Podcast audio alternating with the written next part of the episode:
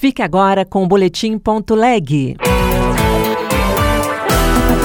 Boletim.leg. As últimas notícias do Senado Federal para você.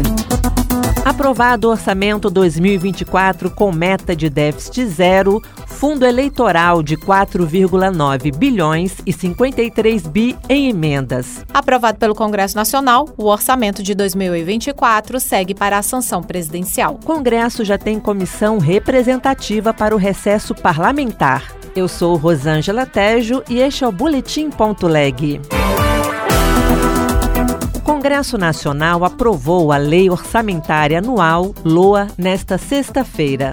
O texto inclui meta de déficit zero, fundo eleitoral de 4,9 bilhões e outros 53 bilhões para emendas. Quem traz mais informações é a repórter Érica Christian. O orçamento de 2024 terá um salário mínimo de R$ 1.412 e não de R$ 1.421, devido à fórmula da correção, que é a soma da taxa de crescimento econômico e da inflação, que este ano foi menor. Essa economia da Previdência Social será usada no fundo eleitoral, já que o relator, deputado Luiz Carlos Mota, do PL de São Paulo, aumentou de 900 milhões para 4 bilhões e 900 milhões de reais o dinheiro das campanhas municipais. O presidente do Senado, Rodrigo Pacheco, ainda tentou manter o valor original de menos de um bilhão de reais, sugerindo apenas uma correção pela inflação, por exemplo. Com a rejeição da proposta, Rodrigo Pacheco afirmou que essa decisão vai levar à votação de projetos no ano que vem que reduzam os gastos com as campanhas, como a unificação das eleições e o fim da reeleição. São propostas que certamente ganham força com a aprovação de um fundo de 5 bilhões de reais. Nós vamos ter esses desafios pela frente. Um que se apresenta, eu acho mais óbvio em relação a essa questão do fundo eleitoral são os critérios de aplicação desse recurso, porque hoje não há uma lei que disciplina essa distribuição de recursos de fundo eleitoral, ficando muito a critério da discricionariedade dos partidos políticos. O relator do orçamento também reduziu as verbas do Minha Casa Minha Vida, que perdeu 4 bilhões e 100 milhões de reais, e do Programa de Aceleração do Crescimento, que ficou sem 6 bilhões e meio de reais após negociações para impedir a retirada de 17 bilhões. Esse dinheiro foi remanejado para as emendas parlamentares, que terão 53 bilhões de reais no ano que vem. O líder do governo no Congresso Nacional, Randolph Rodrigues, da Rede do Amapá, diz que o corte menor do PAC não inviabiliza o programa no ano que vem. Se o limite dos cortes e alterações orçamentárias ficarem 6 bilhões, não tem alteração. Isso daí é assimilado pelo PAC e não modifica o espírito do PAC. Nesse patamar que está, é, eu acho que fica bem ressalvado o orçamento. O orçamento de 2024, que segue para a sanção presidencial, prevê um crescimento econômico de 2,3%, uma inflação de 3,3% e taxa de juros a 9,8% ao ano. Outro destaque é a meta zero, ou seja, o governo só vai gastar o que arrecadar. O recesso parlamentar tem início em 23 de dezembro e vai até 1 de fevereiro.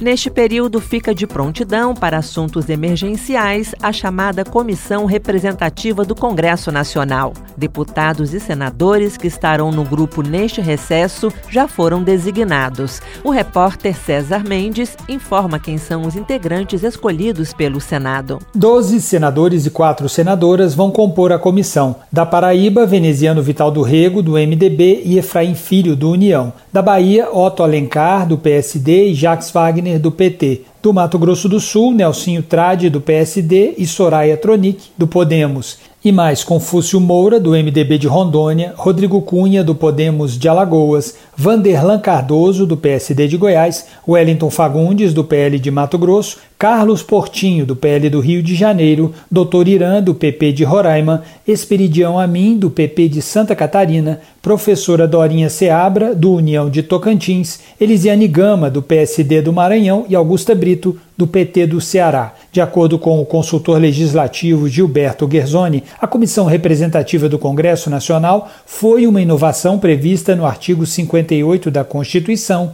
mas se reuniu poucas vezes de lá para cá. Só para a gente ter uma ideia, a última reunião da comissão representativa aconteceu em 2012, né, ou seja, há 11 anos que a gente teve a última reunião de uma comissão representativa. A comissão representativa não chegou a se reunir em janeiro deste ano, após a invasão das sedes dos três poderes em Brasília, porque a intervenção federal na segurança pública do Distrito Federal, decretada pelo presidente Lula, levou à convocação do Congresso Nacional.